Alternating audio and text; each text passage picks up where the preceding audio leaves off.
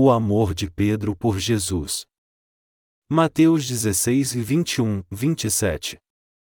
Desde então começou Jesus a mostrar aos discípulos que era necessário ir a Jerusalém, padecer muito dos anciãos, dos principais sacerdotes e dos escribas, ser morto e ressurgir no terceiro dia. Pedro tomou-o de parte e começou a repreendê-lo, dizendo: Senhor, tem compaixão de ti. Isso de modo nenhum te acontecerá. Ele, porém, voltando-se, disse a Pedro: Para trás de mim, Satanás. Tu me serves de pedra de tropeço, não compreendes as coisas que são de Deus, e, sim, as que são dos homens. Então disse Jesus aos seus discípulos: Se alguém quiser vir após mim, renuncie-se a si mesmo, tome a sua cruz e siga-me. Pois aquele que quiser salvar a sua vida, perdê-la-á, mas quem perder a sua vida por amor de mim, achá-la-á. O que aproveita ao homem ganhar o mundo inteiro, se perder a sua alma? Ou que dará ao homem em troca da sua alma? Pois o Filho do Homem virá na glória de seu Pai, com os seus anjos, e então recompensará a cada um segundo as suas obras. Em minha pregação anterior eu expliquei como os nascidos de novo devem negar a si mesmos, tomar sua cruz e seguir ao Senhor. Através do exemplo de Pedro, vamos meditar mais sobre esse assunto. Jesus disse aos seus discípulos que ele deveria ir para Jerusalém, sofrer muito nas mãos dos anciãos, dos sumos sacerdotes e escribas, ser morto e ressuscitar dos mortos no terceiro dia. Pedro então chamou o Senhor à parte e tentou dissuadi-lo de maneira séria e desesperada, dizendo: E Senhor, tem compaixão de ti. Isso de modo nenhum te acontecerá. Amados irmãos, vocês podem entender o que se passava no coração de Pedro? Ele seguia Jesus como seu professor. E apesar de seguir ao Senhor apostando nele toda a sua vida, de repente Jesus disse: Eu devo ir a Jerusalém, sofrer muitas coisas nas mãos dos anciãos, dos sumos sacerdotes e escribas e ser morto. E eu ressuscitarei dos mortos em três dias. Pedro ficou muito chocado em ouvir seu professor dizendo que o tempo da sua morte estava próximo. Então Pedro chamou à parte e perguntou seriamente, dizendo: Por favor, não faça isso. Não vá a Jerusalém. E você não precisa sofrer e ser morto por eles. Não permita isso. Nós podemos entender o que deve ter passado pela mente de Pedro para dizer isso. Afinal de contas, quem gostaria de ouvir que alguém a quem se respeita iria sofrer e ser desprezado? Eu realmente compreendo o amor profundo que Pedro tinha pelo Senhor. Contudo, Jesus repreendeu o amor de Pedro. Contudo, Jesus repreendeu duramente a Pedro, dizendo: Para trás de mim, Satanás.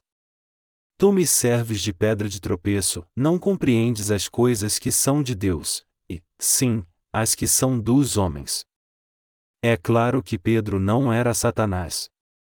Ele era claramente um discípulo de Jesus. Por que então Jesus disse a Pedro: Para trás de mim, Satanás?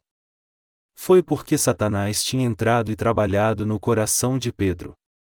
Quando analisamos as palavras de Pedro sob nossa perspectiva humana, nós podemos entender seu sentimento porque ele reflete a natureza fundamental do homem.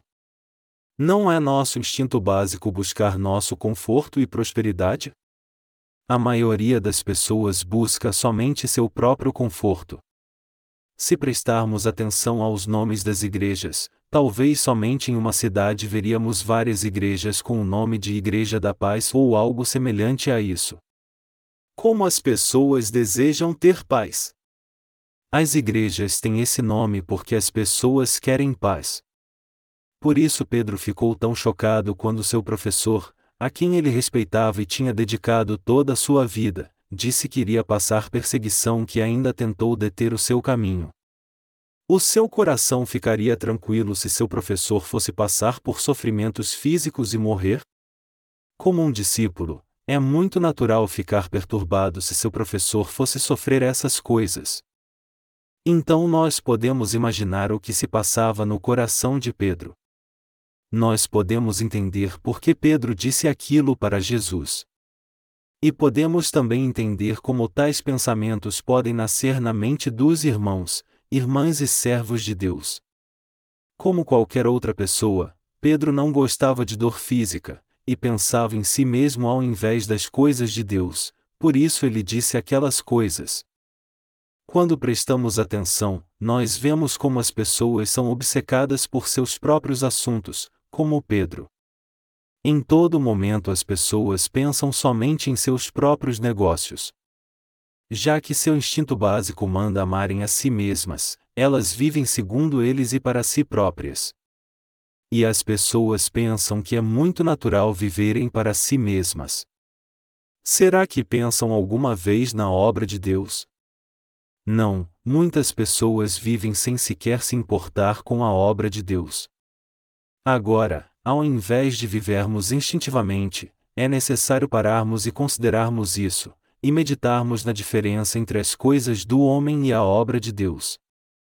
Jesus Cristo está nos perguntando se estamos atentos à sua obra.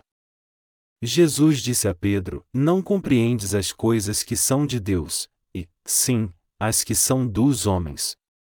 Sob a perspectiva de Pedro, ele somente estava preocupado com o bem-estar de seu professor, mas mesmo assim ele foi repreendido por isso. Afinal de contas, Pedro era somente um ser humano, e como ele iria ficar satisfeito em ouvir que seu professor sofreria perseguição? Se houve algum discípulo que aceitou a morte de Jesus da maneira que foi e não se abalou com ela, então ele era um mau discípulo. Em outras palavras, o coração de Pedro era o mesmo coração das pessoas comuns. Isso, em outras palavras, é a verdadeira natureza humana. Dessa forma, eu e você temos esse mesmo coração. Então, mesmo que dissermos que amamos a Deus, quando nos examinamos mais de perto, nós vemos que em muitos casos nós realmente pensamos em nossos próprios assuntos ao invés de pensarmos na obra de dele. Como resultado disso, às vezes algumas pessoas falam algo diferente do que pensam, e se encontram levando sua vida de fé da sua própria maneira. Essas pessoas fazem o que querem na igreja, e algumas delas até desistem de sua vida de fé diante da mínima insinuação de alguém ou do sofrimento que possam passar. E qual o motivo para isso? é porque elas pensam mais nas coisas do homem do que nas coisas de Deus. É porque não pensamos na obra de Deus que acabamos pensando somente em nossos próprios assuntos. No sobe e desce da vida espiritual, nossos irmãos, irmãs e até eu mesmo também, acabamos hesitando entre a obra de Deus e as coisas do homem. Quando eu falo da obra de Deus a alguém que só pensa nas coisas do homem, ele fica aborrecido. E qual a razão para isso? É porque essa pessoa não gosta da obra de Deus. Essas pessoas pensam assim, e agora que eu creio em Jesus, minha vida não deveria ser mais confortável? É o máximo ir para o céu, mas eu também creio em Jesus para viver confortavelmente nessa terra e prosperar. Por que mais eu me tornaria um cristão? Por que eu creria em Jesus se tivesse que abrir mão de mim mesmo, tendo meus problemas aumentados. É para minha própria felicidade que eu vou para a escola, ganho dinheiro e creio em Jesus também. Então, que tipo de bobagem é essa? Espera aí, primeiro me disseram que Jesus apagou todos os meus pecados, mas depois disseram para eu viver para a obra de Deus.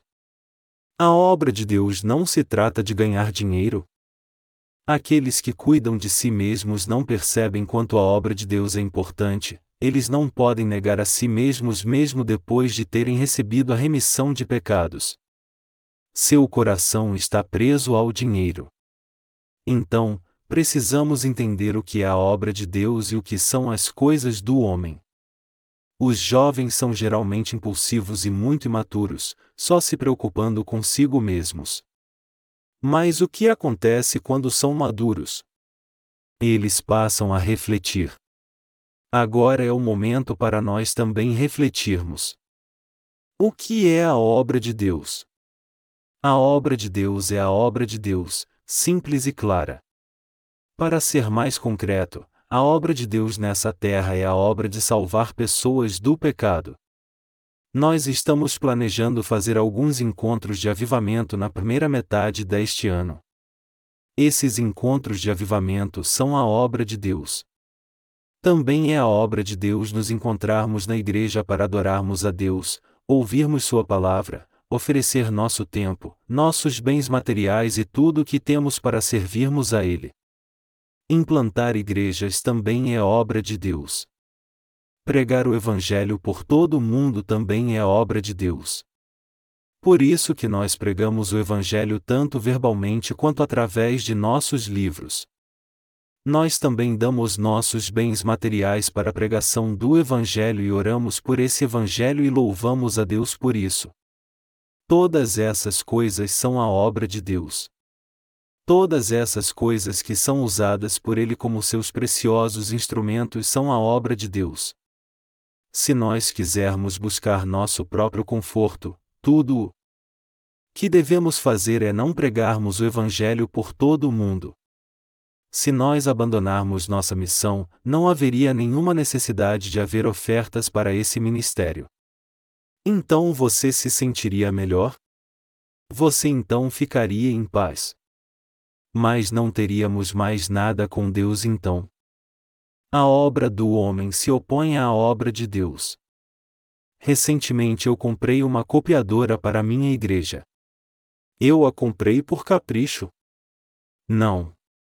Eu tive muitos pensamentos conflitantes antes de comprar a copiadora.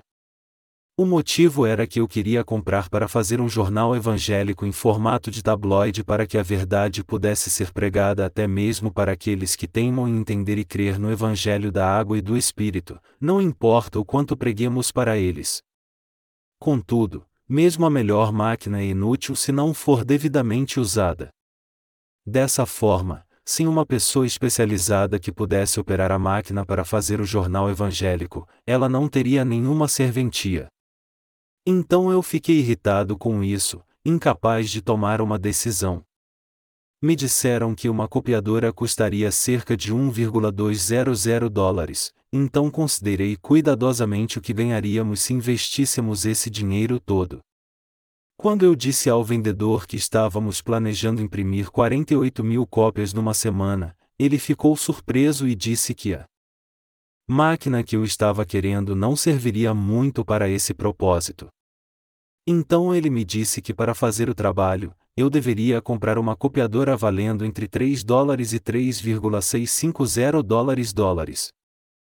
Então eu entrei em conflito com meus pensamentos, mas a copiadora tinha que ser comprada.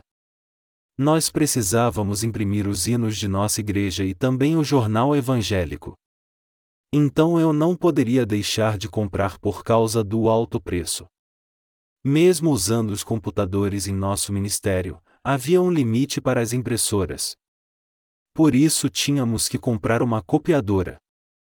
Nossa mente fica cansada quando fazemos algo para Deus assim, mas se não fizéssemos isso, não teríamos nada com que nos preocupar e ficaríamos mais tranquilos. Se nós não precisássemos fazer nosso inário e o jornal evangélico, não teríamos que comprar uma copiadora. Enquanto poderíamos até estar tranquilos, nosso coração estava perturbado.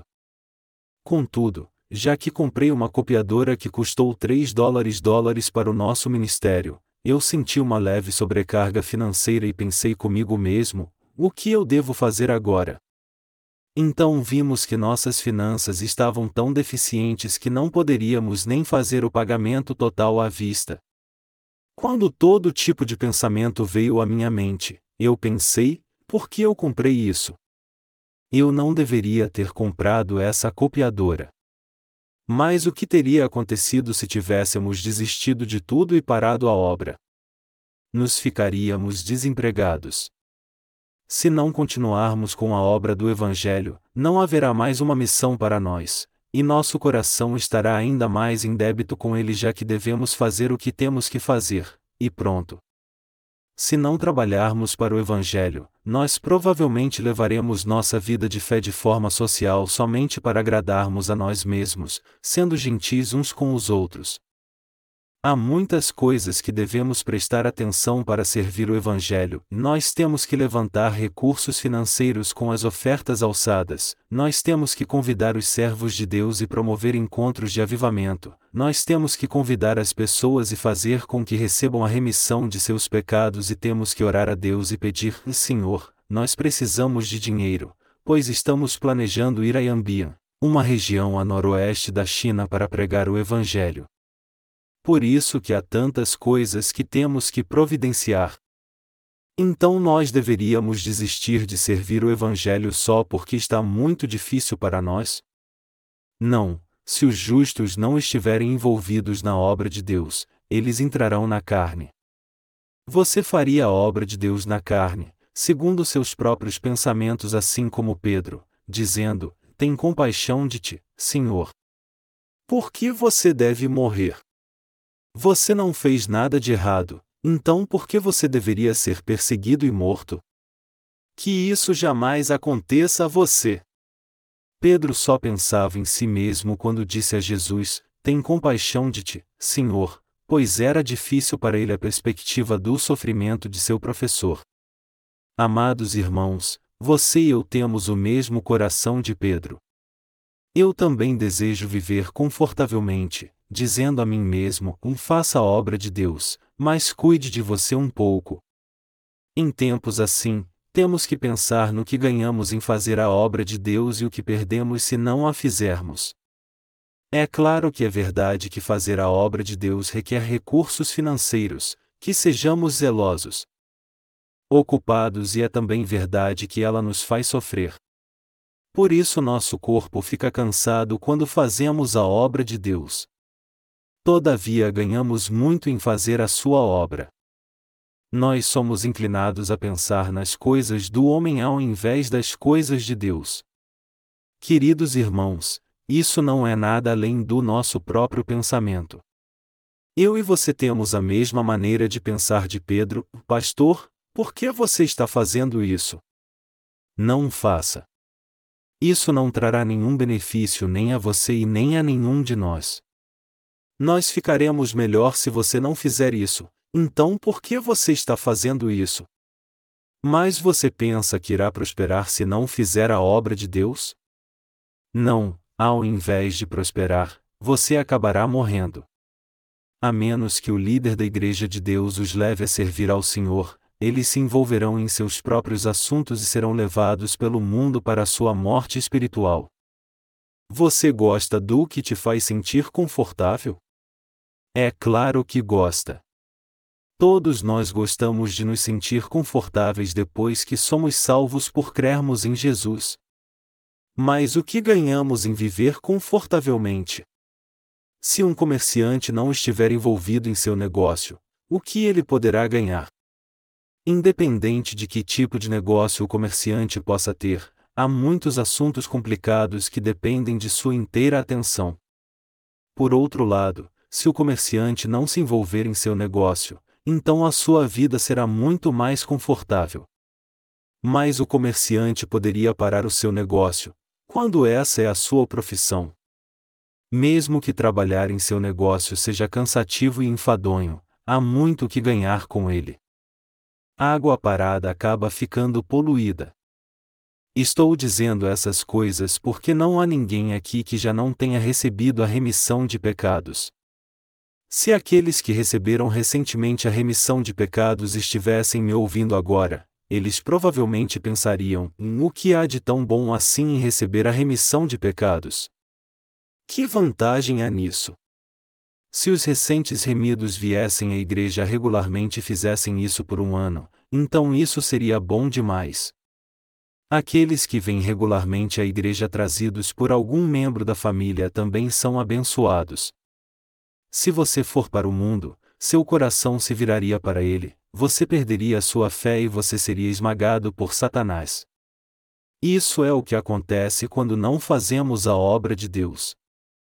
O que são as coisas de Deus e as coisas do homem? As coisas do homem buscam o conforto próprio. A obra de Deus, por outro lado, é algo que salva vidas. Frequentemente pensamos nas coisas do homem, ao invés de pensarmos na obra de Deus. Na nossa família e em nosso próprio coração somos levados pelos negócios do homem. Nossa fé deve começar pela obra de Deus. Assim como Deus dividiu a luz das trevas, e as águas que estavam abaixo do firmamento das águas que estavam acima dele no princípio da criação, Gênesis 1 4 e 7, então nós devemos também ser separados do mundo após sermos salvos. O que aconteceria se você não fosse separado do mundo? Mesmo tendo sido salvo, você iria somente buscar os seus próprios interesses e o que fosse bom para sua carne. No final de tudo, sua fé seria corrompida e se misturaria com o mundo e você seria destruído. Isso é tudo o que aconteceria a você. Jesus disse a Pedro: Para trás de mim, Satanás. Tu me serves de pedra de tropeço, não compreendes as coisas que são de Deus, e, sim, as que são dos homens. Então, aquele que foi salvo deve separar claramente a obra de Deus das coisas do homem. Nós devemos saber o que é a obra de Deus e o que é a obra do homem, e devemos pensar se queremos fazer uma ou a outra. Devemos perguntar a nós mesmos: eu farei as coisas do homem ou a obra de Deus? E nosso coração deve estar pronto para responder essa questão sem hesitar. Aqueles que levam sua vida de fé com o coração na obra de Deus, e continuam fazendo-a enquanto está tudo perfeito, quando a situação se inverte alguma coisa não é vantajosa ou lhes causa algum prejuízo, seu espírito perece e eles renunciam sua vida de fé. Amados irmãos, o que devemos fazer após recebermos a remissão de pecados? Pense que tipo de trabalho deveríamos fazer e o que deveríamos fazer. Como devemos viver o resto de nossas vidas, agora que nascemos de novo da água e do Espírito? O que devemos fazer agora? Você tem que decidir se quer viver fazendo a obra de Deus ou a do homem. O que você quer fazer? Você quer fazer a obra de Deus ou a obra do homem? Estou certo que todos querem fazer a obra de Deus.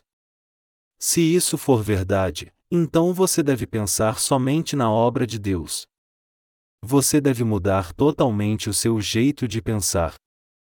Se você pensar nas coisas do homem, você então se envolverá nos assuntos humanos e se tornará um hipócrita diante de Deus. Se, por outro lado, você pensar nas coisas de Deus, então você fará a sua obra e ficará envolvido nela. Portanto, onde estiver a nossa mente, isso será importante para nós, e tudo aquilo que pensarmos será de acordo com o nosso pensamento. Se nós pensarmos na obra de Deus e ponderarmos, o que eu devo fazer para cumprir a vontade de Deus, por fim acabaremos a sua obra e colheremos os frutos para o Senhor. E poderemos dizer a Ele: E Senhor, você me entregou dois talentos, Veja, eu ganhei mais dois talentos além daqueles. Mateus 25, 22. Se pelo contrário, pensarmos nas coisas do homem, então diremos: o que Deus já me deu. Tudo o que ele me deu é essa salvação, e ele ainda é tão exigente. E então enterraremos os talentos de sua salvação na terra, isto é, em nosso coração, e buscando somente nosso próprio conforto, finalmente pereceremos. Essas pessoas vivem no mundo de qualquer maneira, pensando consigo mesmas: eu gosto de estar confortável. É uma dor de cabeça fazer a obra de Deus e eu já o tenho servido muito. Eu não farei mais isso. Pelo menos eu já estou salvo, e não vou acabar no inferno mesmo. Então, se isso acontecer, eles serão lançados na escuridão assim como o servo de um talento só.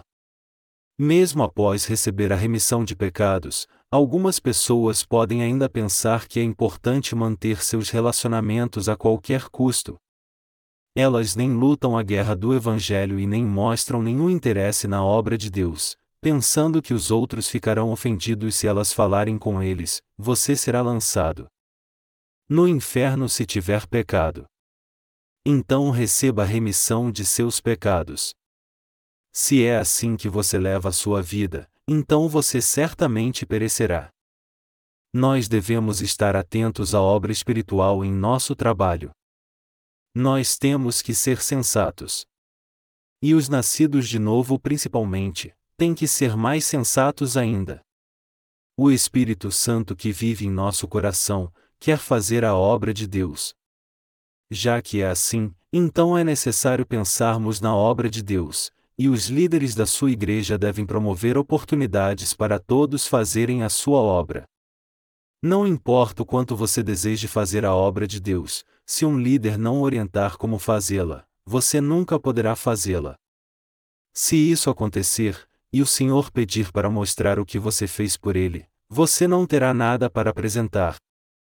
Dessa forma, ninguém pode fazer a obra de Deus sozinho. Você poderá fazê-la somente quando um líder da sua igreja orientá-lo e encarregá-lo de fazê-la. Os líderes devem pensar na obra de Deus, levar a igreja a fazer a sua obra e permitir aos santos participarem dela. E quando os santos compartilharem do mesmo pensamento de seus líderes, eles finalmente poderão fazer a obra de Deus. Até os justos não devem fazer a obra de Deus sozinhos. Você compreende o que eu estou tentando dizer aqui?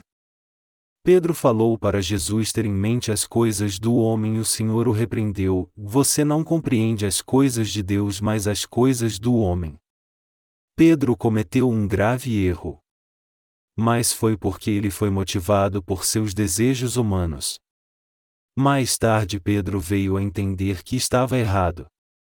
Nós também temos que ter o mesmo entendimento de Pedro e nos preocupar as coisas de Deus ao invés das coisas do homem. No início, quando Pedro começou a seguir o Senhor, ele pensava somente nas coisas do homem. Mas depois ele entendeu o que era a obra de Deus e mudou o seu coração. Está escrito: Então disse Jesus aos seus discípulos: E se alguém quiser vir após mim, renuncie-se a si mesmo, tome a sua cruz e siga-me. Pois aquele que quiser salvar a sua vida, perdê-la-á, mas quem perder a sua vida por amor de mim, achá-la-á. Aqueles que pensam na obra de Deus devem negar a si mesmos. Qualquer um que quiser seguir a Deus deve fazer isso. O próprio Senhor disse: Se alguém quiser vir após mim, renuncie-se a si mesmo, tome a sua cruz e siga-me. Eu e você devemos negar a nós mesmos. Você pode tomar a sua cruz e seguir o Senhor, somente quando negar a si mesmo. Se nós queremos fazer a obra de Deus, é necessário então negarmos a nós mesmos. Nós devemos negar a nós mesmos para seguir a Deus. Aquele que não pode negar a si mesmo não pode seguir a Deus. Vocês compreendem isso, queridos irmãos? Por que devemos negar a nós mesmos? É para fazermos a obra de Deus e segui-lo. Não é para negarmos a nós mesmos que trabalhamos, mas é para fazer a obra de Deus que negamos a nós mesmos. Quando você quer comprar algo de uma loja, você deve pagar o preço. Para fazer a obra de Deus você também deve desistir de seus assuntos e passar por lutas em sua vida. Então, como nós, os nascidos de novo, podemos negar a nós mesmos? É por pensarmos na obra de Deus que podemos negar a nós mesmos.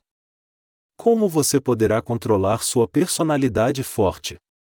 Como você poderá vencer sua teimosia?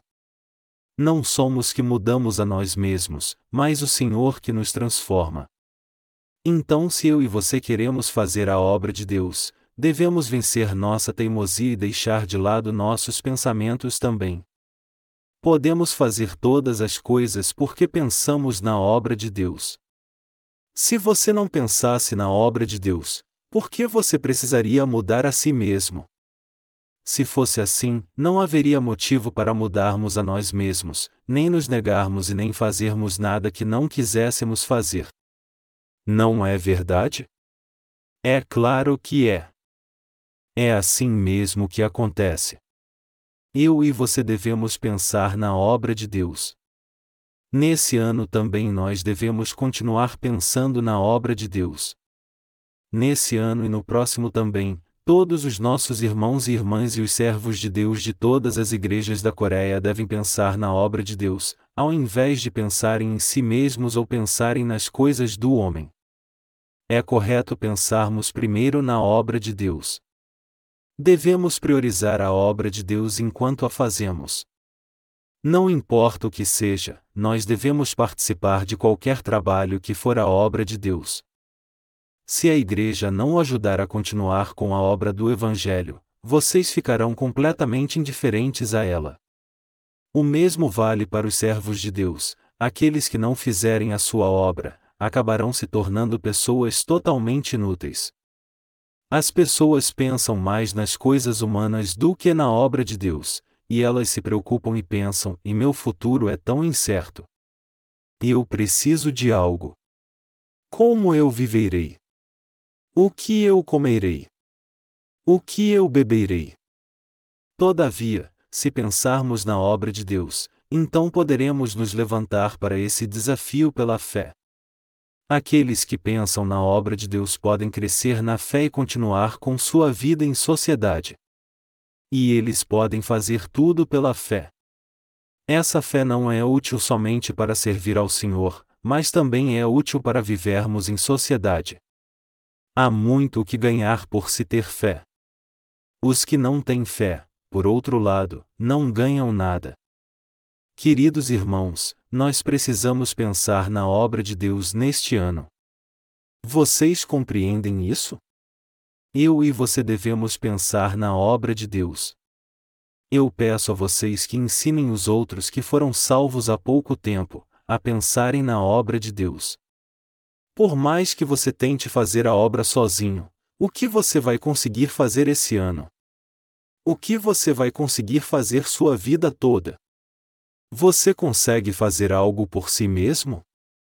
Nós não fazemos nada por nós mesmos, mas fazemos a obra de Deus em nossa vida para depois termos um encontro com o Senhor.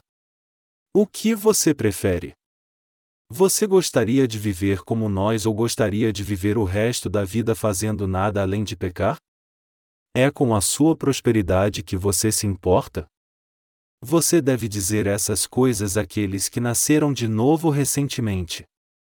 Eles também desejam fazer o que é certo na vida, mas porque eles não sabem como fazer é que não fazem. Você tem que ensiná-los qual o tipo de vida apropriado aos nascidos de novo, e dar a eles uma oportunidade para também servirem a grande causa do Senhor.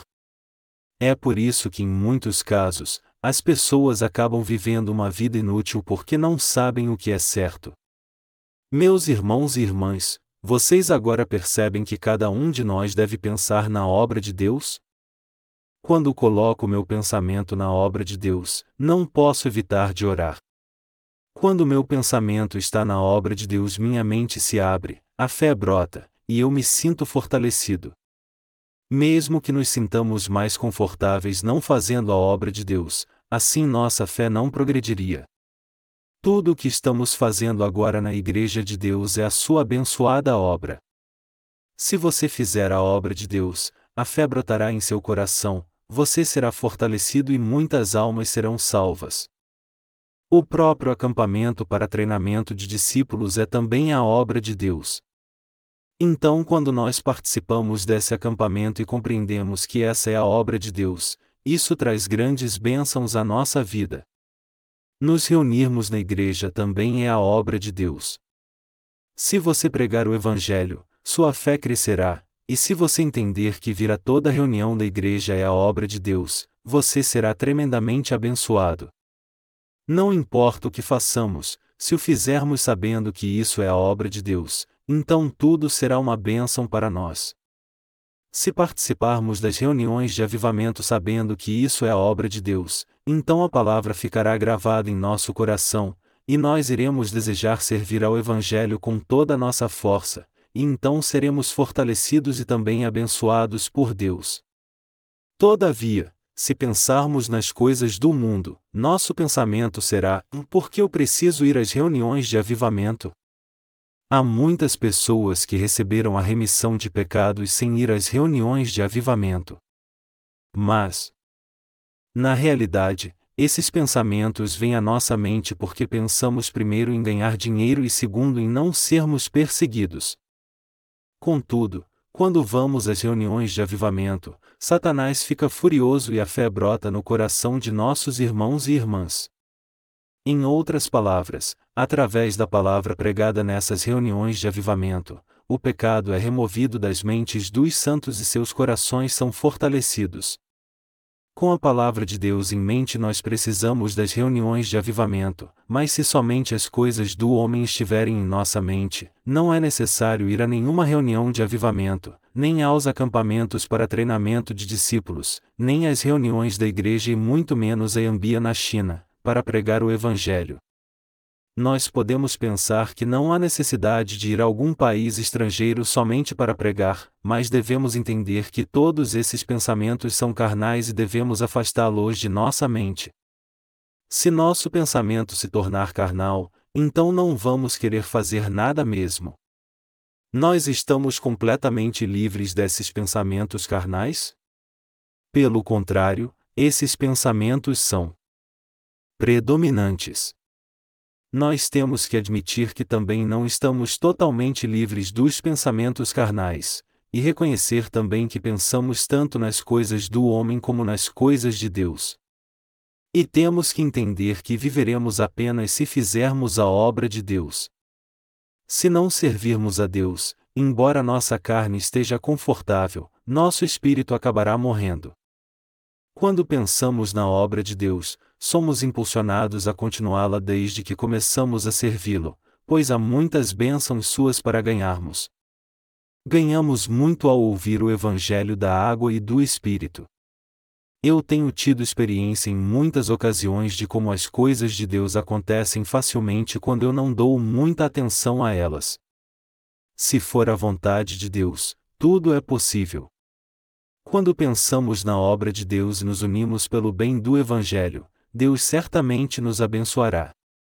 Quando colocamos nosso pensamento nas coisas de Deus e as fazemos pela fé, desde a menor até a maior, então Deus trabalha em nós e nos ajuda todos os dias da nossa vida. Quando você levar sua vida de fé, você também vai experimentar isso por si mesmo. Você sabe por que a Coreia é tão próspera? A Coreia se desenvolveu tão rapidamente para se juntar ao resto dos países desenvolvidos, e as pessoas do mundo todo a elogiaram como sendo o milagre do Ryuan.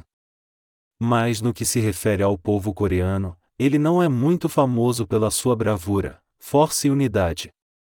Ao pensamos somente no povo e nos recursos naturais da Coreia, então não vemos motivo para a economia nacional ter crescido tanto. A Coreia tem algum recurso natural ou alguma tecnologia de ponta? O que ela tem? Ela não tem nada. E mesmo assim a Coreia é muito próspera. Qual a razão disso? É porque há pessoas que estão pregando o evangelho da água e do espírito. Por isso que Deus tem abençoado a Coreia e permitido que ela seja tão próspera agora fazendo aproximadamente 40 anos desde que a Coreia desenvolveu e implementou seu plano de crescimento econômico. Por que esse país é tão próspero? Sob alguns aspectos, a Coreia é um lugar melhor de se viver, do que no Japão ou algum outro país desenvolvido da Europa. Porque o custo de vida é baixo. Enquanto o produto nacional bruto da Coreia é o menor desses países, o atual padrão de vida médio dos coreanos não é pior do que desses países. A maioria dos japoneses visitam a Coreia porque é um ótimo lugar para se viajar mesmo tendo pouco dinheiro. Países, estados, famílias e negócios só podem prosperar se Deus os abençoar. Se você pensar na obra de Deus e o servi-lo, então você prosperará em tudo que puser as mãos, pois Deus realmente o ajudará em todas essas coisas. A Coreia não tem nenhum recurso natural e mesmo assim os coreanos são prósperos, e a razão disso é que há servos e um povo de Deus que prega o Evangelho nesse país. Nós temos que lembrar que Deus abençoa esse país porque esses justos pensam na sua obra. Eu e você devemos pensar na obra de Deus. Tenha sempre a obra de Deus em seu coração e mente, reflita sobre ela e examine a si mesmo para ver se você pensa ou não na obra de Deus. Algumas pessoas não têm a mínima consideração por Deus e seu pensamento está somente em seus próprios assuntos. Aqueles que não receberam a remissão de seus pecados pensam nas coisas do homem em todo o tempo. Pelo contrário, os nascidos de novo têm sua mente voltada para a obra de Deus. Quando nós pensamos na obra de Deus, nós temos alegria, uma sensação de dever cumprido, e tudo o que fazemos dá fruto. Se não pensássemos na obra de Deus, o que nós faríamos? Se nosso pensamento não estivesse na obra de Deus, não poderíamos evitar de ser como um porco, obcecado com o que comer e com o que beber. Um porco só é feliz quando ronca com sua cabeça enfiada na imundície, bebe água suja e fica se esfregando em todo tipo de sujeira. Sem pensarmos na obra de Deus, não podemos evitar de viver exatamente como esse porco, esse é o final inevitável quando pensamos somente nos assuntos do mundo. Não ganhamos nada em pensar somente nas coisas do homem. Quando nós pensamos na obra de Deus, mesmo que ela seja cansativa e maçante, por outro lado, nossa mente fica alerta e nós somos fortalecidos. Mesmo que tenhamos a tendência de pensarmos nas coisas do homem, vale a pena fazermos a obra de Deus. Algumas pessoas são tão consumistas quando estão no pecado e gastam tanto consigo mesmas, que quando é para a obra do Senhor, elas se tornam mesquinhas. Quando os justos nascidos de novo pensam nas coisas do mundo, eles não ganham nada, nem esperança, mas somente trevas. Tente pensar nas coisas de Deus e veja o que acontece. Se você fizer a obra de Deus, certamente você encontrará esperança. Vamos todos pensar na obra de Deus. O homem só se torna belo se fizer a obra de Deus. Principalmente para o homem, se ele viver para o Evangelho de Deus, mesmo se ele for um bêbado, ele poderá parar com seu vício e ver que vale a pena viver uma vida que agrada ao Senhor. Mas isso será impossível se nós pensarmos nas coisas do homem, e é por isso que devemos pensar nas coisas de Deus. Todos nós devemos pensar na obra de Deus. O mesmo serve para os pastores. Eles também devem examinar a si mesmos cuidadosamente. Eles devem se perguntar se estão realmente pensando na obra de Deus ou nas coisas do homem. Aqueles que não nasceram de novo também devem examinar bem a si mesmos, para ver se estão pensando na obra de Deus ou em sua própria obra. Mas aqueles que não nasceram de novo não podem pensar na obra de Deus. Mesmo que eles desistam de viver para o Senhor, eles não estão qualificados para fazer a obra de Deus, pois eles não receberam sua ordem. Então, quando a Bíblia diz, você tem que pensar nas coisas de Deus, isso é só para os servos de Deus nascidos de novo. O Senhor sempre nos diz: Você vai pensar nas minhas coisas ou em seus próprios negócios? Qual deles está certo? Para os nossos irmãos e irmãs, nosso Senhor pergunta também: Você vai pensar na minha obra ou em sua própria obra? E o Senhor novamente nos diz: Você deve fazer a minha obra. Se alguém quiser fazer a minha obra, deve negar a si mesmo. E deve tomar a sua cruz e me seguir mesmo em dificuldade. Somente assim alguém poderá vir após mim. Nosso Senhor está dizendo isso a todos nós, a mim e a você também. Nós jamais devemos permitir que nos tornemos naqueles que têm medo de perseguição, por causa da pregação do Evangelho, que fecham bem a sua boca e nem têm comunhão com a Igreja. Qualquer nascido de novo deve ser alguém que colhe almas para o Senhor. Deus está nos dizendo: se você não pode lutar a batalha do Evangelho sozinho, então se una a uma igreja e faça o que te pedirem, seja fiel à obra que a igreja confiar a você. Essa é a minha obra. Não fique contra ela, mas peça a minha ajuda e ore a mim se você for incapaz de fazê-la.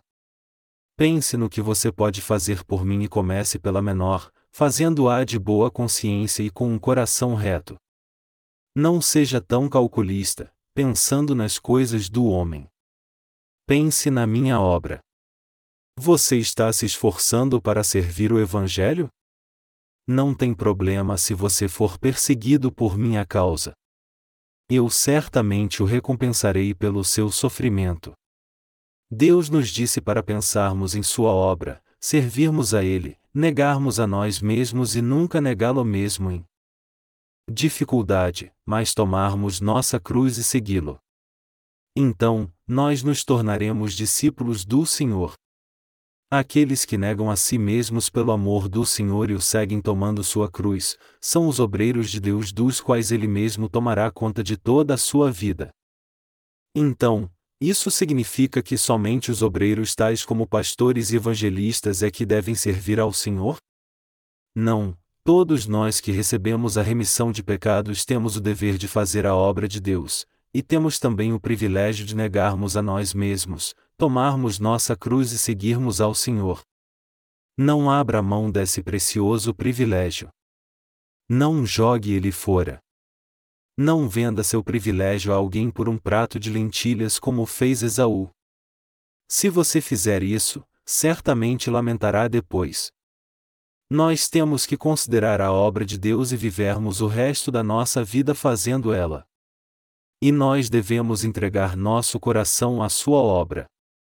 Temos que perguntar a nós mesmos: o que é a obra de Deus? O que se passa na minha mente? Estou pensando no homem ou em Deus?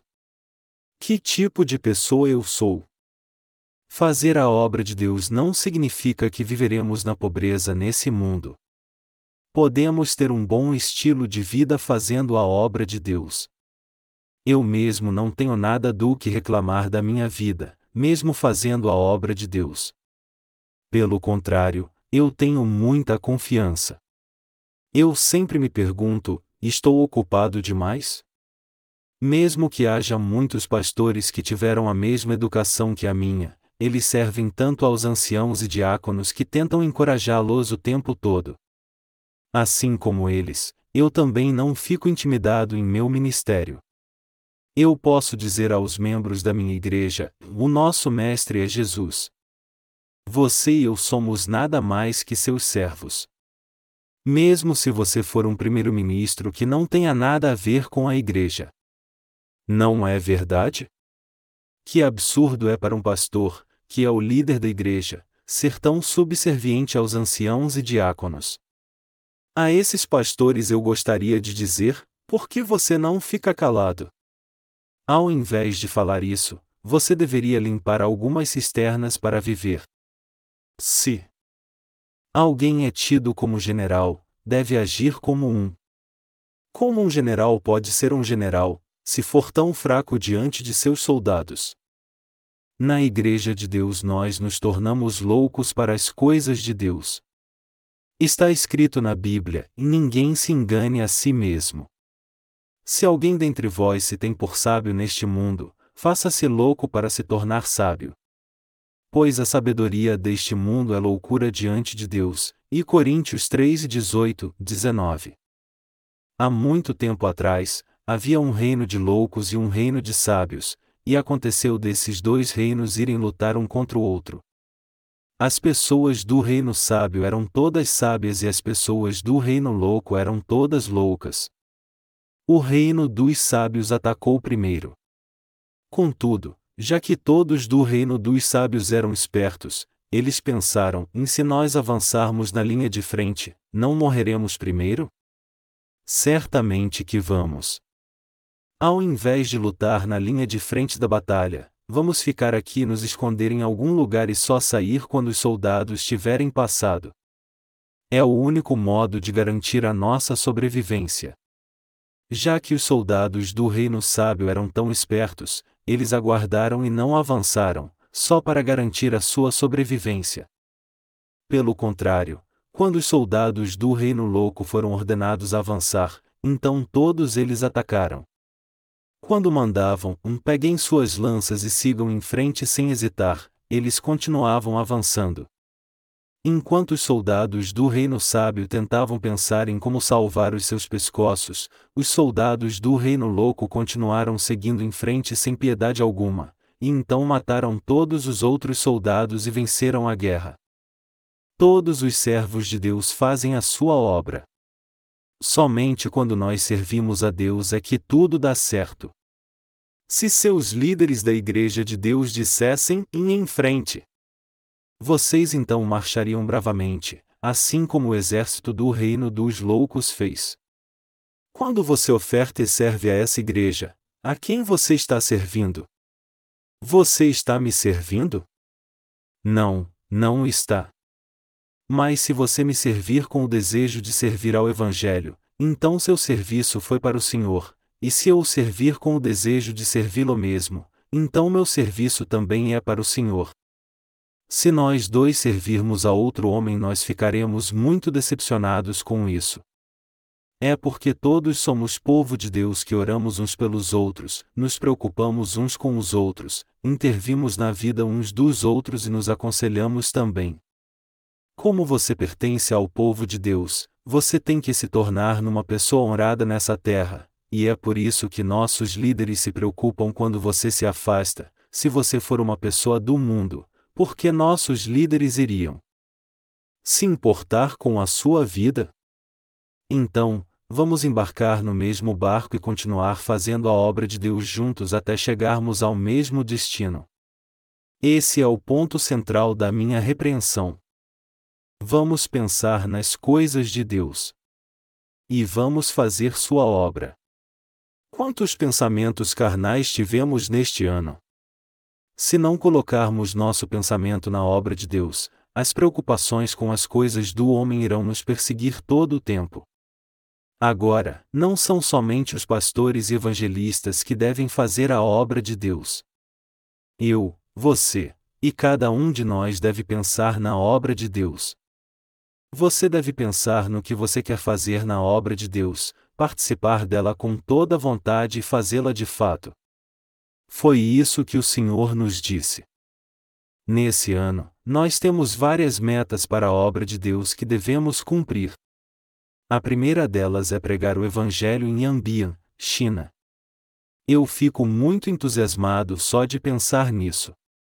Embora eu tenha temido disso ser coisa do homem e nem mesmo gostaria de ir se fosse um assunto particular, mas porque isso é a obra do Senhor eu estou muito entusiasmado.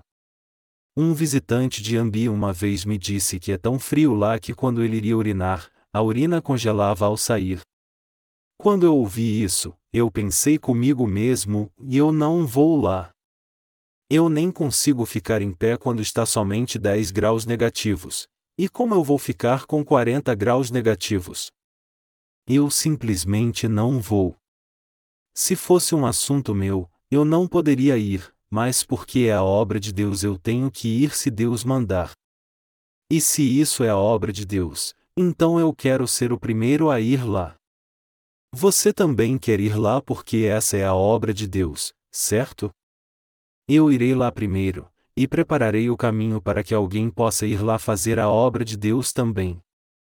Assim como nós estamos promovendo encontros de avivamento, pois essa é a obra de Deus, nós também estamos pregando o Evangelho a estudantes colegiais e às pessoas do mundo inteiro, porque tudo isso é a obra de Deus.